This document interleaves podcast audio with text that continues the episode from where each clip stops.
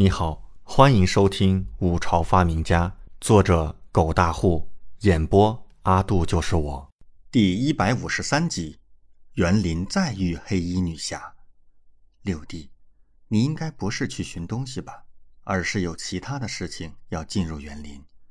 李文君试探性的问道。李准也不隐瞒，点点头，但并未具体说明。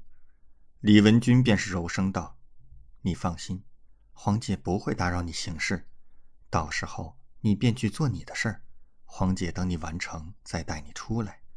李准内心感动不已，当即道：“谢黄姐。”李文君摇头，一脸温柔着看着他，笑道：“跟姐姐还这么客气作甚？”午后，李准和李文君便动身，李文君带着贴身宫女晴儿，李准独自一人，三人各骑一匹马，奔向北院而去。有了皇帝亲赐的令牌，自然好行事。那园林门口的侍卫并不为难，看了令牌后直接放行。皇姐，两个时辰后我们在门口会合。成功进入园林，李准立刻道。李文君点头嘱咐道：“不管你要去做什么，务必小心。若是遭遇困境，立刻求援。”好的，皇姐。李准点头，随身带了几发信号弹。若真需要李文君帮助，到时候他会用信号弹为引。李准立刻绝尘而去，直接向着内院深处而去。李文君和贴身宫女望着他离去的背影，静待原地。殿下，景王爷到底要做什么？晴儿忍不住问道。李文君摇头，看了他一眼，淡淡说道：“景王爷的事情，莫要多问，也莫要打听。”是，殿下。晴儿脸色微变，再也不敢问。好了，我们去后花园赏赏风景。听说最近桃花已开，本宫一直没机会好好看看，今天便赏赏吧。”李文君说道。“是，殿下。”晴儿恭敬道。二女骑马缓缓向着后花园的方向而去。另一边，李准下了马，来到封央殿，掏出了地图。当日有四处地方可能是那洞所在之地，而这封央殿则是最有可能之处，所以李准第一时间便来到此处。小欢欢呐，你也真是，都不知道告诉我在哪儿，害得我还需要自己找。李准暗自嘀咕，开始寻找。不过找了没多久，刚转入一条走廊，他的脖子便是感到一阵冰凉。只见一把泛着寒光的匕首从后面横在了他的脖子上，什么情况？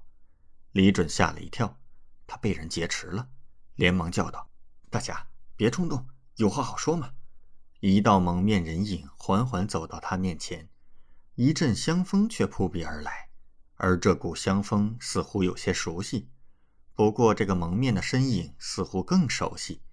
李准愣了愣，便是脸色一喜：“哎。”女侠，是你呀！我知道你，你是小欢欢旁边那个小哑巴。哑巴？我是哑巴吗？黑色面巾下的赵婉婉顿时愣了愣，原本看到李准的那种惊喜，在这一刻似乎有些淡了。没错，赵婉婉是来找师傅娄欢欢的，可是没想到刚进来便看到了有些鬼鬼祟祟的李准，当即是有些惊喜，本来想上前捉弄一下李准。却没想到，他竟然认为自己是个哑巴。当日在山上劫持李准时，他是害怕李准认出自己的声音，才故意没说话而已。没想到，这在他心里却变成了哑巴，还真是……赵婉婉有点想吐血。而且，李郎还称师傅为小欢欢，他和师傅认识，而且似乎还比较亲密。为什么师傅都没跟自己提过？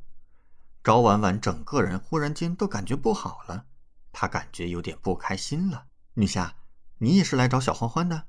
李准问道。赵婉婉只能点了点头，然后淡淡收回锋芒毕露的匕首。看到他收回了匕首，李准顿时松了口气，笑着说道：“我也是来找他的，但我还不知道地洞在哪儿。小欢欢有跟你说过吗？”赵婉婉想了想，点点头。师傅临走前告知了具体的位置，还嘱咐自己，若是他迟迟不归来，就过来给他收尸。所以朝婉婉可是抱着给师傅收尸的心情来的。师傅已经来了五日了，但还迟迟不回来，估计是凶多吉少了。朝婉婉内心担忧又悲伤。李准点了点头，沉声问道：“他是何时进来的？”朝婉婉伸出五根手指：“五天前。”李准皱眉不已，脸色大变：“那快点带路！”我滴个乖乖，五天了，小欢欢的尸体可能都已经凉透了。感谢您的收听，请继续收听下一集。